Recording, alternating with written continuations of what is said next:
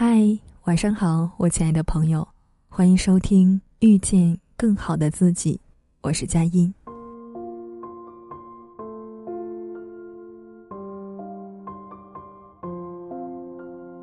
我发现厉害的人都有一个共性，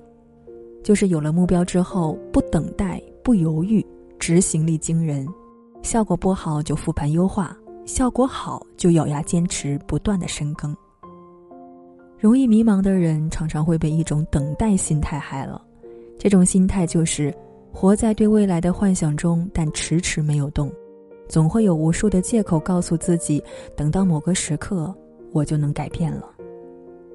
但是我们要知道的是，生活没有快进键，它没有一个进度条可以直接拖到你想去的那个地方。我们可以对未来有美好的幻想，但是人。总是要活在当下的，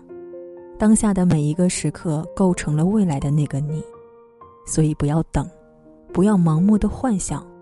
设立目标后的执行力才是决定你能不能真正改变的根本要素。